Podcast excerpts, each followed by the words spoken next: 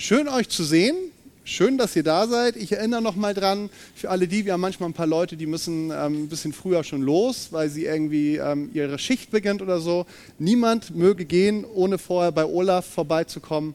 Ähm, das dürft ihr jetzt auch selbst, wenn ihr ganz dringend los müsst, arbeitstechnisch ähm, jetzt machen, ähm, um noch briefwahlmäßig abzustimmen, wenn ihr denn Mitglied seid. Weil ich habe es schon ein paar Mal gesagt, wir brauchen auf jeden Fall 50 Prozent der Mitglieder, dass sie abgestimmt haben. Sonst müssen wir alles irgendwie nochmal von vorne beginnen und das wäre ein bisschen lästig. Ich habe es schon angekündigt. Es steht jetzt auch wieder unser schönes Roll-up-Banner da. Ich möchte gerne heute weitermachen mit der Predigtreihe, die ich angefangen habe zu unserem Jahresmotto 2020. Und insgesamt ist das ja auch unsere Gemeindevision nochmal in Kurzform. Wir haben in den, an den letzten beiden Sonntagen, wenn ihr da wart oder es vielleicht auch im Internet gibt es ja die schöne Möglichkeit, mal nachgehört habt, ähm, haben wir ganz viel über die richtige Herzenshaltung gehört sowohl Vadim letzten Sonntag als auch Timo davor, die haben darüber gesprochen, dass über David von Gott selbst diese Aussage getroffen wurde, er ist ein Mann nach meinem Herzen. Und ich fand es so schön, es kam so dabei raus, dass wenn Gott das sagt, er ist ein Mann nach meinem Herzen, da geht es dann nicht nur um die Beziehung zwischen Gott und David, sondern es geht auch um die Beziehung, die David zu den Leuten um ihn herum gehabt hat, zu seinen Mitmenschen oder in neutestamentlicher Form würden wir sagen, zu seinem Nächsten gehabt hat. Da haben wir auch gehört, da war längst nicht immer alles super. Manchmal ging das so richtig daneben, um es nett auszudrücken. Aber so die Grundherzenshaltung, wie David mit diesen Männern auch umgegangen ist, ähm, darum ging es letzten Sonntag, die zu ihm geschickt wurden, die ein schweres Erben hatten, da hat Gott drüber sich gefreut. Und meine Predigt, die knüpft eigentlich genau auch daran an, ich hatte angefangen, Anfang des Jahres erstmal so eine Grundübersicht über dieses Thema zu geben. Dann ging es letztes Mal ganz stark um diesen Begriff gemeinsam. Und heute möchte ich gerne anfangen, ein bisschen noch mehr einzusteigen und als erstes dieses gemeinsam Jesus suchen zu beleuchten. Also insgesamt heißt es ja, ihr seht es da, gemeinsam Jesus suchen, Gemeinschaft leben, Welt bewegen. Und ich weiß nicht, ob euch das bewusst ist, aber während ich so drüber nachgedacht habe, ist mir nochmal klar geworden, ist ein riesengroßer Unterschied, ob ich Jesus suche, so ganz persönlich, oder ob ich Jesus gemeinsam mit anderen suche. Beides ist wichtig, ohne Frage. Wir finden das in der Bibel. Die Bibel sagt ganz klar, wir brauchen noch diese Zeiten, Luther übersetzt das, wo wir in unser stilles Kämmerlein hineingehen und ganz persönliche Zeiten haben mit Jesus und ich. Das muss nicht unbedingt das Kämmerlein sein, das ist so, wie du, du gestrickt bist. Vielleicht ist es bei dir auch der Wald oder was auch immer. Aber irgendwo, wo es nur um dich und Jesus mal geht. Ihn gemeinsam mit anderen zu suchen, das ist auf der einen Seite, das ist das wunderschön. Aber auf der anderen Seite, wenn ihr schon ein bisschen dabei seid, werdet ihr das bestätigen, kann das auch ganz schön herausfordernd sein. Weil es kommt auf einmal eine ganz entscheidende Komponente dazu. Da geht es nicht nur mehr um die Beziehung zwischen Jesus und mir, sondern auf einmal geht es um Jesus und mich, dem anderen und mich und auch noch um den anderen und Jesus. Da kommt eine ganze Menge zusammen, aber Jesus, der hat uns ganz bewusst zusammengestellt, so wie wir hier sind. So wie wir heute sitzen, es sind ja nicht alle da, aber so wie wir heute sitzen, das ist kein Zufall. So wie wir als Gemeinde zusammengestellt sind oder auch jede andere Gemeinde in dieser Stadt, das ist kein Zufall, sondern da steckt ein Plan Gottes dahinter. Auch wenn man sich manchmal fragen mag, was hat er sich nur dabei gedacht? Unsere Gemeinschaft, die kann zu einem unglaublichen Segen werden, wenn wir gemeinsam auf ihn ausgerichtet sind und sie kann aber auch zur größten Pein werden, wenn jeder irgendwie versucht, sein Ding durchzuziehen. Und es geht eigentlich um eine Grundsatzfrage, die jeder sich erstmal so selber stellen muss. Welche Haltung habe ich eigentlich zu dieser Frage? Wenn es um das Bild geht, das ich von Jesus habe. Habe ich so die Grundhaltung, mein Bild von Jesus, das ist vollständig. Ich weiß, wie er tickt, ich weiß, wie es läuft. So ist Jesus. Oder habe ich diese Erkenntnis, und da ist die Bibel doch eigentlich sehr klar, dass es sich so verhält, dass ich eigentlich nur ein Stückwerk, wie Paulus das ausdrückt, habe. Ich sehe nur einen Teil von ihm, ich sehe nur eine bestimmte Facette und das ist auch okay, solange ich mit anderen zusammen bin und das anerkenne, dass mein Blick auf ihn nicht der einzig gültige ist, sondern dass andere ihn nochmal aus einer anderen Perspektive betrachten. Und da müssen wir gar nicht sofort zu den anderen gehen, sondern da reicht es auch schon die unterschiedlichen Zeiten in unserem Leben. Wenn ihr ein bisschen länger mit Jesus unterwegs seid, dann wisst ihr das. Dass es Zeiten gab, da habt ihr Jesus auf eine andere Art und Weise erlebt, als wie ihr ihn vielleicht heute erlebt. Und nicht, weil ähm, ihr das damals alles ganz falsch gesehen habt und nicht, weil der andere das alles ganz falsch sieht, sondern weil Jesus so groß ist, dass wir ihn ganz schön klein machen würden, wenn wir diese Erwartung hätten, ich allein kann es begreifen, sondern er hat es absichtlich so gemacht, dass er jeden von uns so ein Stück offenbart, dass wenn wir zusammenkommen, dass wir schon ein etwas vollständigeres Bild bekommen. Ich habe gesagt, es soll heute um Jesus suchen gehen. Und ich sage euch ganz ehrlich, diese Predigtvorbereitung, die war für mich auch echt ein großer Segen, weil ich eigentlich so mit dem Plan an die Vorbereitung gegangen bin, habe ich gedacht, wird es jetzt um Lobpreis gehen und um persönliche Gebetszeit. Und es fiel mir also als erstes eine Bibelstelle ein, die steht in Matthäus 18. Und da ist dieses Kapitel 18, damit will ich heute mit euch so ein bisschen durchgehen, mir auf einmal ganz groß geworden. Und ich will einfach mal so den Kern oder die Kernverse aus Matthäus 18 euch vorlesen. Das ist auch der Predigtext, Matthäus 18, die Verse 18 bis 20. Da sagt Jesus, wahrlich, ich sage euch, wenn ihr etwas auf der Erde bindet, wird es im Himmel gebunden sein. Und wenn ihr etwas auf der Erde löst, wird es im Himmel gelöst sein. Wiederum sage ich euch, wenn zwei von euch auf der Erde übereinkommen, irgendeine Sache zu erbitten, so wird sie ihnen werden von meinem Vater, der in den Himmeln ist. Denn wo zwei oder drei versammelt sind in meinem Namen, da bin ich in ihrer Mitte. Ich fange jetzt, dadurch, dass ich diese Verse ausgewählt habe, eigentlich mit dem Ziel erstmal an. Mit dem Ziel, wir wünschen uns, dass Jesus in unserer Mitte ist. Und bevor ich jetzt so richtig loslege, bete ich nochmal kurz. Jesus, ich danke dir für dein Wort. Ich danke dir, dass du Gutes vorbereitet hast heute Morgen für uns, Jesus. Und dass du hier bist. Und ich habe so große Sehnsucht, dass das, was dort steht, dass das wirklich Realität immer mehr in unserer Gemeinde wird, dass du wirklich in unserer Mitte bist, in unserer Gemeinde, in unseren Beziehungen, in unseren Gedanken, Jesus. Jesus, vergib uns überall da, wo wir dich an den Rand stellen, Jesus, wo wir dir nicht den Raum geben, der dir gebührt, Jesus. Und ganz oft merken wir es nicht, da denken wir, du bist doch in unserer Mitte. Und eigentlich stimmt das nicht. Jesus schenkt uns eine große Ehrlichkeit, erstmal für uns persönlich, Jesus, wo es nicht so ist, wie es sein sollte, Jesus. Nicht mit erhobenem Zeigefinger, sondern eigentlich mit dieser Aussicht, ich habe doch noch so viel mehr für euch. Verpasst doch nicht das Gute, was ich für euch bereithalte. Jesus, rede du ganz deutlich und klar durch dein Wort heute zu uns und sprich du uns ganz persönlich an. In Jesu Namen. Amen. Also das Ziel ist, habe ich gesagt, Jesus in unserer Mitte. Und was mir so aufgefallen ist, gerade so diesen Vers, wenn zwei oder drei versammelt sind in seinem Namen, dann bin ich mitten unter ihnen. Ich weiß nicht, wie oft ich diesen Vers, wahrscheinlich habt ihr ihn auch schon zigmal von mir gehört. In der Vorbereitung ist mir auf einmal aufgefallen, in welchem Zusammenhang Jesus diesen Vers eigentlich nennt. Dieser Zusammenhang von Kapitel 18. Und die Verse, die ich eben vorgelesen habe, die Verse 18 bis 20, die sind eigentlich so der Kern dieses 18. Kapitels des Matthäusevangeliums. Wenn Jesus in unserer Mitte ist, dann brauchen wir nicht mehr zu suchen, oder? Also dann haben wir ja eigentlich schon dieses Ziel, gemeinsam Jesus suchen, erreicht. Also ihr würdet euch wahrscheinlich ein bisschen quatschig vorkommen, wenn ich jetzt sagen würde, Leute, lasst uns doch mal Sabine suchen. Macht ihr jetzt denken, was soll das? Sabine ist da, was sollen wir sie noch suchen? Das heißt, wenn wir sagen, wir suchen Jesus, dann stellen wir damit fest, uns fehlt noch etwas. Wenn er in unserer Mitte ist, wie wir es hier lesen, dann müssen wir ihn nicht mehr suchen. Dann ist es nicht mehr Zeit, ihn zu suchen. Dann ist es Zeit, ihn zu genießen. Die Frage ist also, wie kommen wir dahin, dass er in unserer Mitte ist? Wie schaffen wir es? Wie können wir ihn gemeinsam suchen, um dieses Ziel zu erreichen? Und ich habe mir so ein bisschen Gedanken darüber gemacht, was bedeutet es eigentlich, wenn Jesus in unserer Mitte ist?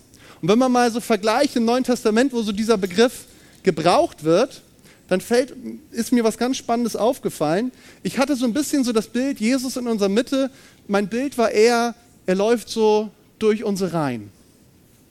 Er ist mal da, er ist mal da. Das war so mein Bild, er ist in unserer Mitte.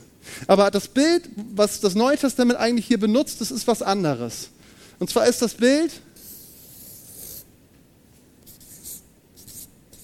das ist Jesus. Und wenn er in unserer Mitte ist, dann hat das nichts mit, mit Reihen zu tun, sondern dann sieht das so aus. Wir umringen ihn. Das heißt, unser Blick geht auf ihn. Und die Frage ist, ist das immer so? Ist er immer so in unserer Mitte? Also wir alle wissen, so sollte es sein. Aber so in unserem Alltag, aber auch wenn wir am Sonntag zusammenkommen nach dem Gottesdienst, wie schnell rutscht uns das vielleicht weg, dass er auf einmal nicht mehr in der Mitte ist, sondern wenn er Glück hat, dann darf er da sein und irgendein Thema kommt in die Mitte. Oder irgendein Problem oder eine Person kommt in die Mitte.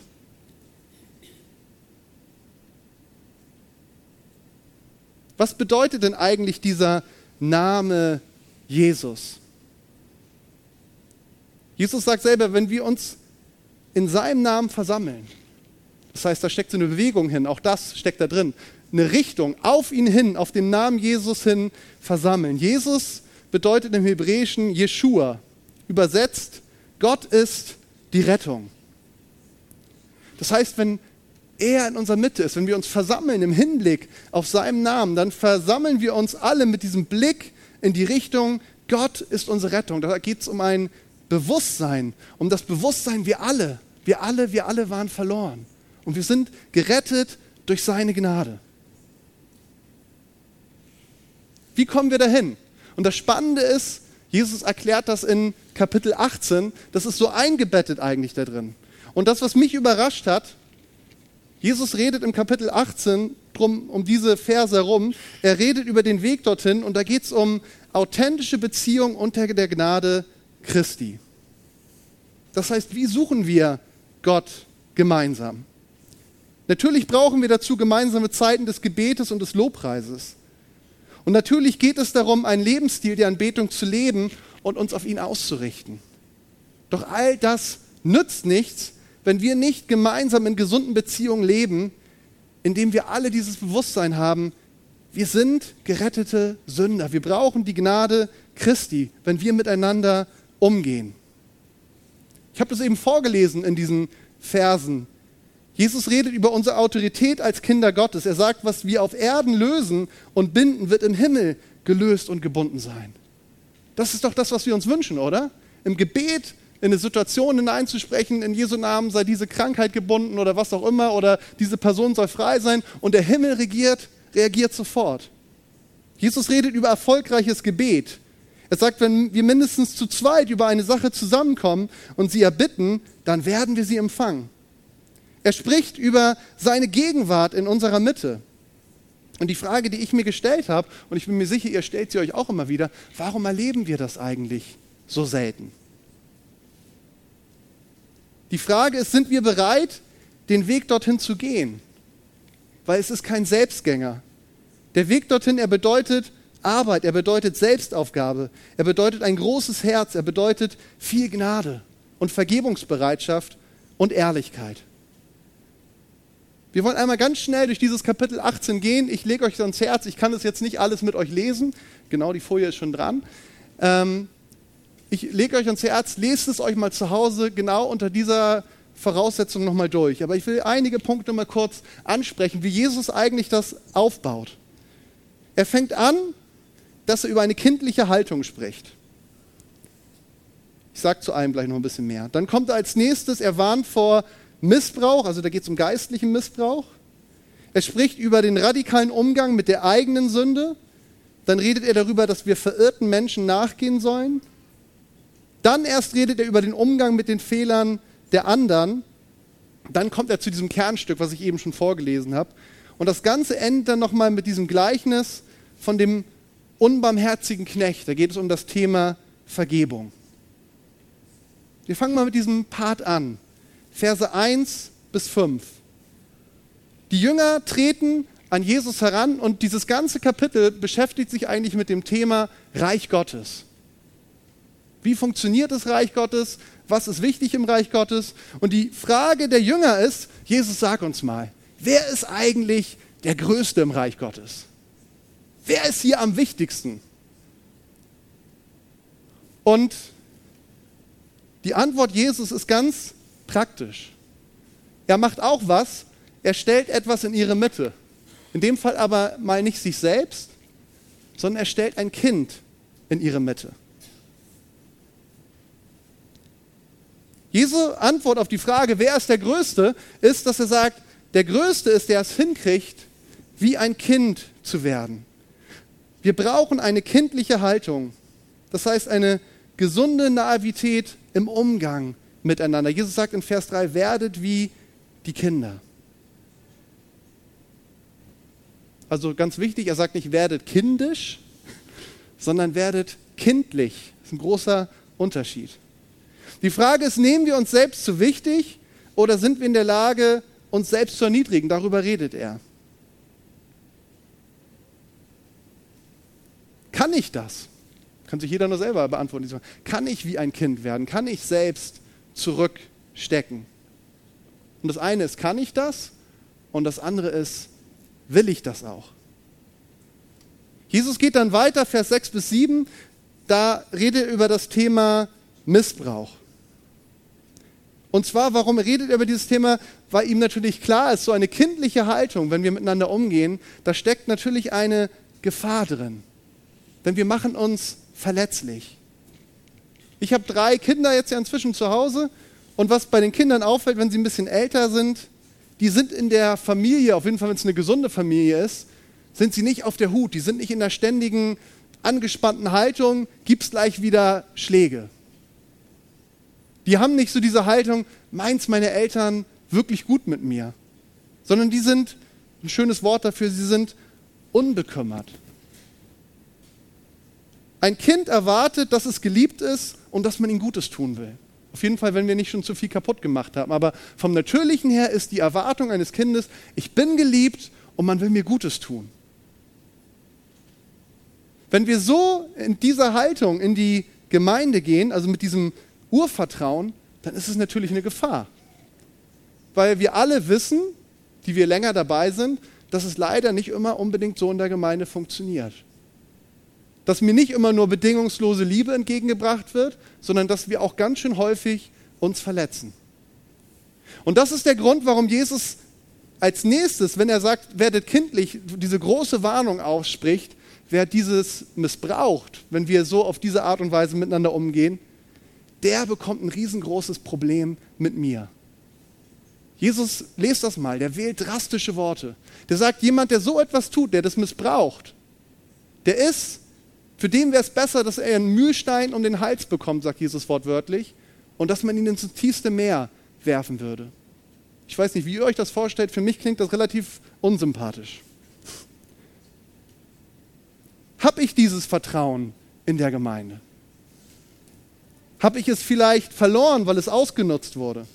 Und wenn das so ist, dann will ich dir Mut machen, nämlich genau davon spricht Jesus. Ich möchte dir Mut machen, zu vergeben und neu anzufangen, neu Vertrauen zu wagen. Aber vielleicht gehörst du auch selber zu denen, die das Vertrauen anderer missbraucht haben. Vielleicht ganz bewusst, vielleicht unbewusst. Vielleicht gehörst du zu denen, die andere verletzt haben. Dann ist das, was Jesus uns zeigt, Umkehr und Wiedergutmachung auf die Leute zuzugehen und sagen, du, ich will das nicht so stehen lassen.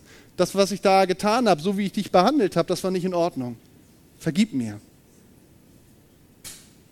Jesus geht einen Schritt weiter, Vers 8 bis 11. Da spricht er von einem radikalen Umgang mit der eigenen Sünde. Finde ich ganz spannend. Jesus fängt an, dass er sagt, guckt doch erstmal auf euch selbst. Also schaut euch nicht um, was die anderen alles für Fehler haben, sondern er sagt, welchen Maßstab legst du an bei den anderen? Bist du auch bereit, den Maßstab bei dir anzulegen? Und auch das ist wieder ein drastisches Bild, was er da benutzt, wie wir mit unserer Sünde umgehen sollen. Und er spricht hier auch nochmal ganz besonders diese Sünde des, der Ausnutzung von Vertrauen anderer an, also von den Schwachen. Er sagt, seid da besonders vorsichtig. Jesus setzt sich besonders für die Schwachen ein und er fordert uns zu Respekt ihnen gegenüber auf. In Vers 10 lesen wir, seht zu, dass ihr nicht eines dieser Kleinen verachtet, denn ich sage euch, dass ihre Engel in den Himmeln alle Zeit das Angesicht meines Vaters schauen, der in den Himmeln ist. Also die, die vielleicht aus natürlicher Sicht, wo man sagt, die sind ja nicht stark, was zählen die in der Welt? Die sind bei Jesus ganz groß. Und wir als Gemeinde, wir tragen Verantwortung, die nicht irgendwie links oder rechts liegen zu lassen, sondern ihnen Respekt entgegenzubringen und auch ihren Wert zu erkennen. Jesus geht dann noch einen Schritt weiter. Da geht es um das Thema verirrten Menschen nachzugehen, in Versen 12 bis 14.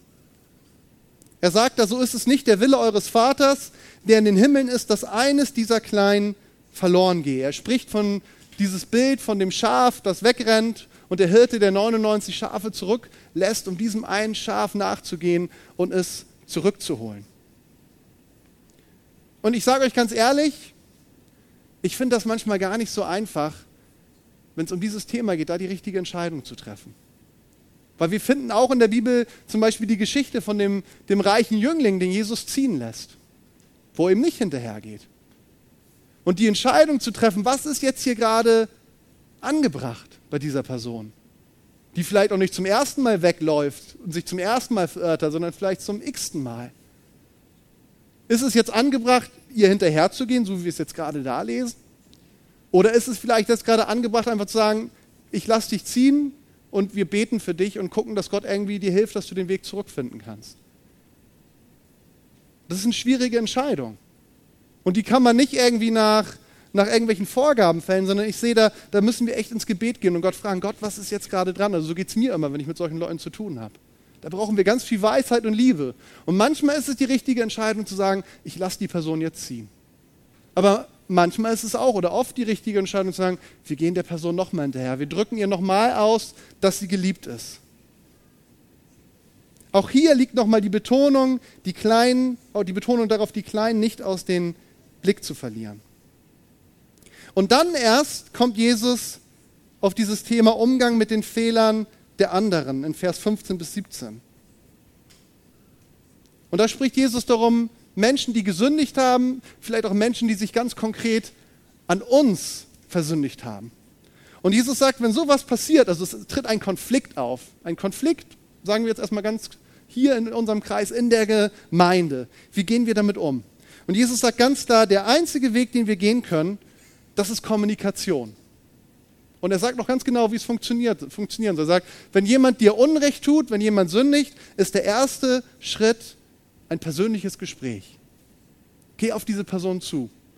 Und wenn das nicht funktioniert, wenn da keine Klärung reinkommt, ist der nächste Schritt, nimm eine andere Person mit rein. Wir würden heute sagen, ein Mediator, also eine dritte Person, die vermitteln kann zwischen euch. Und erst dann, wenn all das nicht geholfen hat, dann ist es vielleicht an der Zeit, das auch in der Gemeinde zu thematisieren. Was sagt Jesus da eigentlich? Er sagt, dass der falsche Weg ist, einfach die Dinge in uns reinzufressen, einfach zu schlucken, zu verbittern oder noch schlimmer, hinter dem Rücken reden. Sondern wir sollen alles dafür tun, damit die Beziehung wiederhergestellt werden kann. Und ich möchte dir Mut machen, wenn du in solchen Konflikten steckst, auch ganz konkret vielleicht in der Gemeinde, Dinge, Situationen, Beziehungen, die nicht geklärt sind, dann gib nicht auf, sondern bleib dran. Das, was Jesus hier sagt, da steckt drin, ich warte nicht, bis der andere erkennt und kommt, um sich zu entschuldigen und pflege so lange meinen Groll. Und wir alle kennen das, diese Haltung, die man so ausdrücken kann, ich habe ja nichts Falsches gemacht. Der kann ja zu mir kommen und sich entschuldigen, ich bin bereit. Aber Jesus sagt, das ist die falsche Haltung. Wenn jemand sich an dir versündigt, dann geh zu ihm hin und klär es mit ihm. Wir versuchen aktiv die Gnade Jesu in unsere Beziehung zurückzuholen und wenn es mir nicht gelingt, dann hole ich mir Hilfe. Und erst nach all diesen Schritten, da lässt Jesus das zu, dass er sagt, wenn das alles nichts geholfen hat, wenn die Person uneinsichtig ist, dann soll und darf auch eine Trennung stattfinden. Aber wie schnell sind wir dabei, dass wir sagen, der hat mich verletzt, ich will mit dem nichts mehr zu tun haben. Oder hat mich vielleicht sogar mehrmals verletzt, ich will mit dieser Person nichts mehr zu tun haben. Und nach all diesen Dingen, die ich genannt habe, können wir nochmal die Übersicht haben? Kindliche Haltung, Warnung vor Missbrauch, radikaler Umgang mit der eigenen Sünde, verirrten Menschen nachgehen, Umgang mit den Fehlern der anderen. Dann kommt Jesus auf einmal zu diesem Vers, wo er darüber redet, was es bedeutet, wenn wir zusammenstehen. Was es für eine Autorität im geistlichen Bereich hat, dass wir Dinge lösen können und binden auf der Erde und dann wird es im Himmel eine, eine Reaktion haben. Dass wir über eine Sache zusammenkommen können und es wird uns geschenkt werden. Und dass, wenn wir uns versammeln, dann ist er in unserer Mitte. Nach diesen ganzen Erklärungen bringt das Jesus damit rein. Und ich glaube, wenn wir das so sehen, dann merken wir auf einmal, dass wenn wir Jesus wirklich erleben wollen, in seiner Fülle, wenn wir ihn in unserer Mitte haben wollen, dann kriege ich das nicht alleine hin. Das ist nicht nur eine Sache zwischen mir und ihm, sondern da hängen wir zusammen. Und wenn meine Beziehung zu meinem Bruder, zu meiner Schwester in der Gemeinde nicht geklärt ist, sondern wenn da Groll ist, dann geht der Blick nicht auf ihn, sondern dann geht der Blick in die Richtung. Dann ist er gar nicht in der Mitte. Sondern dann sage ich, Jesus, stell dich mal dazu, ich bin gerade mit was anderem beschäftigt. Und Jesus bettet es ein. Als letzten Punkt kommt dann dieses Gleichnis vom unbarmherzigen Knecht. Also nach all diesen Punkten, als er dann darüber spricht, was es denn bedeutet, wenn er in unserer Mitte ist, dann spricht er nochmal über dieses Thema Vergebung. Und das Spannende ist, wie er dazu kommt. Nämlich Jesus, der redet das ja nicht in den leeren Raum, der spricht ja mit seinen Jüngern darüber. Und Petrus, der hört sich das alles an. Und wenn wir so ein bisschen Petrus verfolgen in der Bibel, dann merken wir, das ist jemand, der hat dann immer Ideen. Und Petrus denkt mit. Und alle haben Ideen, ich sag mal, alle haben Ideen, aber Petrus ist der, der die Ideen immer raushaut. Manchmal klappt das richtig gut, manchmal geht es ziemlich daneben. Also Petrus hört sich das alles an und dann hakt er nach. Und sein Gedanke ist Jesus, okay, wenn das so wichtig ist, dass wir miteinander klarkommen, wie oft sollen wir denn nun einander, vergeben? Also wie oft soll ich dem anderen denn hinterhergehen, wenn er sich an mir versündigt hat? Und Petrus denkt sich, na, Jesus, der ist immer ziemlich voller Gnade, ich setze mal hoch an. Jesus, was meinst du, siebenmal? Ha? und erwartet vielleicht, also ich spinne jetzt ein bisschen, so genau steht es ja nicht, aber ich stelle mir das so vor, diese Erwartung, jetzt gibt es ein dickes Lob von Jesus. Oh, Petrus, siebenmal, du bist ja super. Dreimal wäre schon vollkommen in Ordnung gewesen. Und was sagt Jesus? Nicht siebenmal. 70 Mal siebenmal. Und jetzt müssen wir nicht anfangen zu rechnen und Strichliste führen, bis es voll ist. Und jetzt 70 mal siebenmal, ich muss dir nicht mehr vergeben. sondern das, was Jesus hier eigentlich ausdrückt, ist immer wieder. Seine Gnade mit uns kommt nicht zum Ende. Es kommt nicht der Punkt, wo Jesus zu uns sagt, also das war einmal Sündigen gegen mich zu viel. Das Maß ist voll. Sondern seine Gnade ist immer wieder da. Und sein Wunsch und seine, seine Erwartung an uns ist, dass wir auch diese Gnade miteinander haben. Und genau das macht er dann anhand dieses Gleichnisses deutlich, was ich jetzt nicht groß ausführen werde. Lest es euch durch, viele kennen es ja auch, wo es um den Knecht geht, der zu seinem König kommt, unglaubliche Schulden hat. Ich habe vor einigen Monaten noch mal darüber geredet. Und ihm werden diese Schulden erlassen und auf dem Weg nach Hause trifft er seinen Mitknecht, der hat einen kleinen Betrag bei ihm schuldig und er lässt ihn ins Gefängnis dafür werfen. Und als der König das mitbekommt, muss er die Konsequenzen tragen. Und Jesus sagt, geht nicht so miteinander um. Schaut auf die große Gnade, die ihr erlebt habt und gebt diese Gnade weiter. Ich will zum Ende kommen. Was machen wir damit? Ich glaube, wir alle wollen erleben, dass Jesus in unserer Mitte ist. Seine Gegenwart mitten unter uns. Also ich weiß nicht, wie es euch geht. Das ist meine Sehnsucht. Ich wünsche mir das. Und immer, wo Zeiten sind, wo ich das besonders stark erlebe, er ist hier in unseren Gottesdiensten oder auch an anderen Orten, da sage ich mehr davon. Das sollte doch eigentlich Normalität sein. Ich glaube auch, wir alle wollen erleben, dass alle unsere gemeinsamen Gebete erhört werden, oder? Also wir lesen von Jesus manchmal und erhalte alle Kranken in einigen Situationen. Da ging niemand nach Hause, der nicht gesund geworden wäre. Und bei uns ist es ja leider oft umgedreht. Wir sind froh, wenn wir mal berichten können davon, da ist jetzt mal einer geheilt worden. Also das Normale zurzeit oft bei uns ist, dass wir sagen, sofern wir überhaupt für die Kranken beten, das Normale ist, dass es eher nicht passiert. Aber unsere Sehnsucht ist, so ist zumindest meine, dass sich das ändert. Die Frage ist, sind wir bereit, den Weg dorthin zu gehen? Jesus gemeinsam suchen heißt nicht nur eine gemeinsame Lobpreiszeit haben. Das ist mehr. Das ist schön, wenn du heute hierher gekommen bist, den Lobpreis genossen hast, aber du kannst danach wieder nach Hause gehen und es muss sich nicht zwangsläufig was geändert haben. Jesus gemeinsam suchen bedeutet, in all unseren Beziehungen die Gnade Jesu hineinzulassen. In all unsere Beziehungen die Gnade Jesu hineinlassen. Das ist schwer. Denk mal über all deine Beziehungen so nach, die du so hast. Ich meine jetzt nicht nur die guten, sondern ich meine auch die, die schwierig sind. Bin ich da bereit, die Tür aufzumachen und zu sagen, Jesus, du darfst da rein mit deiner Gnade? Deine Gnade, sie gilt auch für diese Person genauso, wie sie für mich gilt? Die Frage ist, treffen wir uns am Kreuz oder treffen wir uns an der Richterbank? Treffen wir uns am Kreuz oder treffen wir uns an der Richterbank? Was meine ich damit? Wenn wir zusammenkommen, hier und an allen Orten, ist die Gnade Jesu für mich und für den anderen im Zentrum oder das, was schiefgelaufen ist oder auch nicht so schief, zumindest aus meiner Sicht oder aus der Sicht des anderen. Wo sollte ich meine Haltung verändern? Bei wem sollte ich mich vielleicht entschuldigen? Wo sollte ich neu Vertrauen wagen? Nicht nur einmal, sondern immer wieder. Wo bin ich so mit den anderen beschäftigt, im negativen Sinne, dass Jesus gar keinen Platz in der Mitte hat? Wenn überhaupt steht er mit am Rand. Ich glaube, eine Sache, und so will ich schließen, soll uns klar sein. Es kann nur einer in der Mitte stehen. Es kann nur einer in der Mitte stehen. Wir versuchen das manchmal, dass wir denken, naja, das geht ja auch, ich kann mich auf Jesus und noch auf was anderes gleichzeitig konzentrieren. Also ich als Mann weiß, ich kann das nicht, ich bin nicht multitaskingfähig, aber die Frauen denken das vielleicht. Wir denken das manchmal, zumindest so unterbewusst. Das geht doch. Jesus in der Mitte, aber irgendwie, ne? Aber es funktioniert nicht. Wenn wir Jesus nicht diesen Platz alleine einräumen in unserer Mitte, dann wird zwangsläufig jemand anders diesen Platz bekommen.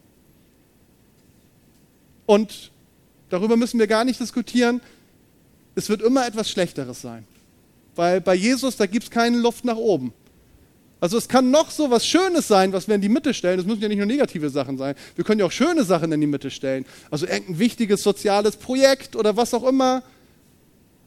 Und trotzdem ist es dann nicht, wo wir eigentlich sein sollten. Wir verpassen das Beste.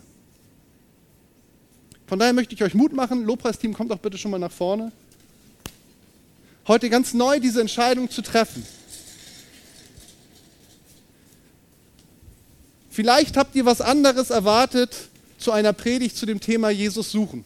Also ich sage euch ganz ehrlich, ich habe was anderes erwartet. Und trotzdem sagt Jesus das ja nicht umsonst, wenn es um das höchste Gebot geht, dass er sagt, liebe Gott von ganzem Herzen, mit all deiner Kraft, mit all deinem Sein und liebe deinen Nächsten wie dich selbst. Das gehört zusammen. Das heißt, wenn wir Jesus suchen, dann können wir den anderen nicht ausblenden, sondern wir nehmen ihn mit rein. Bewusst oder unbewusst. Für Jesus ist auf jeden Fall klar, er ist da. Von daher lasst uns doch einmal gemeinsam aufstehen.